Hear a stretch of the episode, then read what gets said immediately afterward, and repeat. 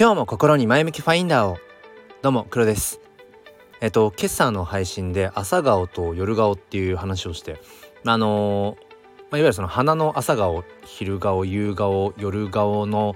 まあ、話をしたっていうよりもまあ朝方ですか夜方ですかっていうか、うん、朝配信する音声と、えー、夜まあその撮る音声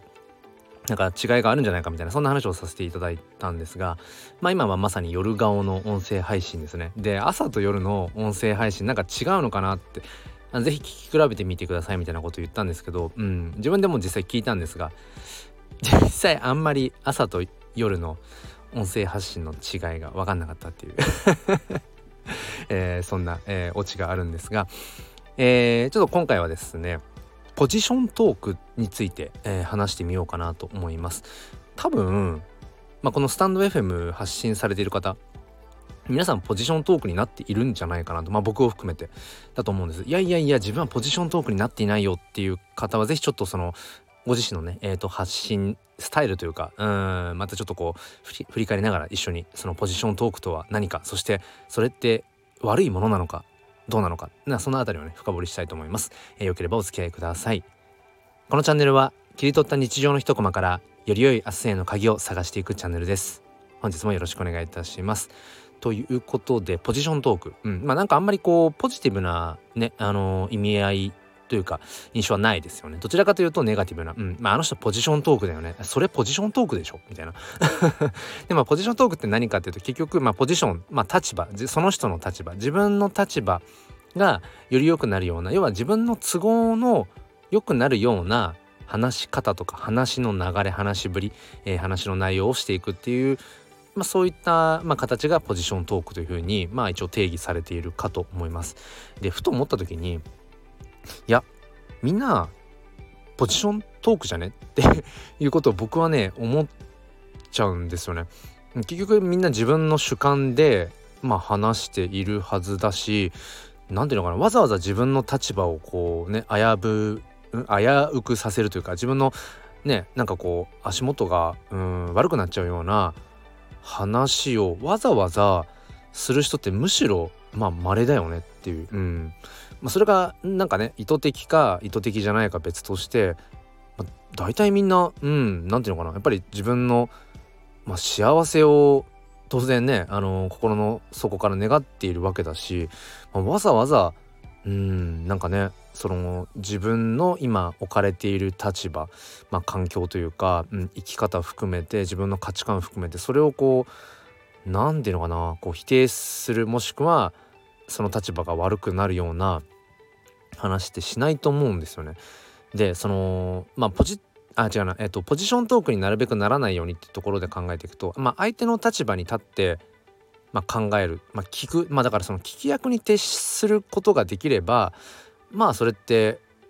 あのポジショントークにはならないかなと思うんですけどもそれって話し相手がいる前提なので、えー、と今回もうちょっとこうギュギュッとあの条件を絞っていくとこういった音声配信ですね、うん、スタイフとか、まあ、ボイシーも含めてですけどさまざ、まな、えー、ポッドキャストありますよね。うん、でまあ簡単にその音声発信ってものが誰でもできるようになった時代で、まあ、まさにこの音声発信、まあ、特にその収録してこうね配信するようなもの一人でね一人で喋るような形のものが、まあ、大多数だと思うんですけどこれってもう完全に一方通行で話してるのでポジショントークにしかなりようがないよなってことを思うんです。まあちょっとそれはねあのー、もちろんいやいやそんなことはないよ。あのー、ポジショントークにならずにあの一人で喋ることはできるよっていうねもちろんあのご意見とかっていうのはま大歓迎なんですけど僕自身やっぱり振り返ってみてやっぱりねポジショントークにどうやってもなってしまっているよなってことを思うんです。例えばそれがいわゆるその自分語りあのー、自分の話ばっかりするっていう自分語りかそうじゃないかっていうその辺りは、うんまあ、住み分けを意図的にしたりとかっていうことはもちろんしてます。うん、なんかまあシンプルに例えばそうですね最近自分が触れてみたその Web3 系の SNS 例えば friend.tech とか、えー、アルファとかうん Post.tech あとはそうですね最近で言うと、えー、 words.art っていう、うんまあ、言葉を一日まあ一つ、まあ、刻める NFT 的な感じで刻めて、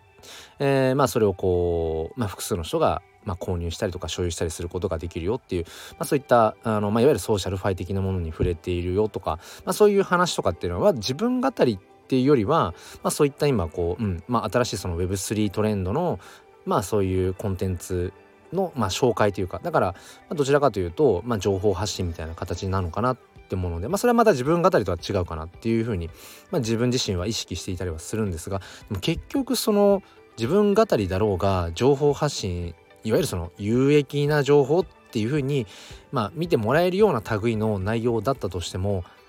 基本的にやっぱりねポジショントークになってる気がするんですよね。自分に何かしらこう、まあ、メリットがあるような風にしかならない気がするんですよ。例えばだから僕が最近こういう、えー、Web3 うーん系 SNS 触れてるんですよねとか、えー、自分はそのその最近 NFT ってものが面白くてブロックチェーンの仕組みが面白くね面白くてねみたいな話を例えばした時に何ていうのかなそれで例えば聞いてくださった方があじゃあ自分もそれ触れてみようかなって触れていった時に結果的に回り回って自分がその今好きで触れているそこの市場に人が増えると結局そこに、うーん、まあ、何らかの形で、あの、お金が入ってくるわけですよね。うん、そこにお金が循環すると。当然ユーザー使う人が増えれば。ってなっていった時に自分が、うん、まあ、 early な、いわゆるアーリーアダプターっていうのかな。うん、先行者優位みたいなものっていうのは、ま、それが直接的な金銭的な部分じゃなくても、メリットってありますよね。だから、結局回り回って、まあ、ポジショントークになっちゃうよなってことを思うんですよ。で例えばこのスタンド FM なんかでも、まあ、最近はちょっとあえてやってませんが、えー、と毎週土日朝6時とかから ごめんなさい声枯れちゃったえっ、ー、と NFT 教室ライブっていうのを、えー、とやっていました、うん、今はちょっともうねあのなんとなく違うかなと思って、えー、そのライブ配信をやってないんですけれどもその NFT 教室ライブっていうのも何かというと、まあ、NFT の買い方とか売り方とか NFT の作り方とか、まあ、NFT クリエイターとしてどんな風にこうマーケティングしていけばいいかとかっていう、まあ、そういったものを まあなんかあのなんか偉そうにもね、あのー、教室っていう形で、まあ、ライブ配信を毎週していました。まあ1年近くやってたかな。もうここ数ヶ月はね、もう一旦止めてるんですけども、うん、確実に今やっても需要がないというかまあなんか僕自身の中でもなんか NFT ばっかりご利用しするのもちょっとまあ違うフェーズになったかなっていうのもあるので、うん、あえてやってないんですけれどもそのライ NFT 教室ライブなんかももうこれもポジショントークですよね。僕自身がやっぱり NFT クリエイター NFT フォトグラファーというねあの活動をしているので例えばそこで NFT 教室ライブの中で NFT の買い方とかえブロックチェーンとはこういうものだよとかうんなんかその仮想通貨別に怖くないよとか、まあ、そういう話を例えばするじゃないですか。それで結果的にじゃあ、えーと、NFT に興味がある方が、うん、その僕のライブ配信に参加してくださったりとかアーカイブでね、えー、聞いてくれてじゃあ NFT を買えるように準備をしよう、えーまあ、仮想通貨ウォレット、まあ、代表的なもので言うとメタマスクウォレットを作ってみました、えー、仮想通貨をそこにね用意してみました。じゃあ、えーと、せっかく教えてもらったしじゃあ黒さんの、えー、NFT のアート作品をまず最初に買ってみようかなっていう風になる方っていうのはやっぱりねゼロではないですよね。でその時に自分の NFT アートを買ってもらえたとしたらそれで結局自分がや、ね、これまでやっていた NFT 教室ライブっていうのはそれある種こう情報発信ハウツーの話なんだけど結果的にそれって、えー、僕のうん作品商品ってものを、まあ、買ってくれるというある種こう何ていうのかな動線になっているわけですよね。うん、だからなんかなんていうのかなそのそれも今改めて考えてみても、まあ、当時もねそういう、まあ、思惑というか魂胆みたいなものはどこかにあったのは自覚していたけれどもうんあくまでもこう誰かのためにその NFT に興味があるけどうーんなんかまずちょっと取っかかりとしてどうしたらいいかなっていう方にまあ何かしらね、えー、参考になればいいなっていうもちろん思いでやっていたんだけれどもも結局それも、うん、今よくよく考えてみてもまあ結局ポジショントークだよなっていう、うん、自分が今興味があって触れているもの、うん、それに対して、えー、て言うのかな、うん、話を展開していってそこに興味を持って、うん、それに触れる人が増えたら当然何て言うのかな、うん、自分にとってもうまみが何かしらあるわけですよね。だからなんか結局みんなまあポジショントークになっちゃうよね。っていやむしろポジショントークにならない、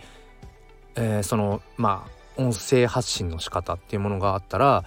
うん。それって何なんだろうななんてことは今ねちょっと結論が出てないんですっていうぐらい結局音まあ、特にその音声発信ですね音声発信でポジショントークにしか、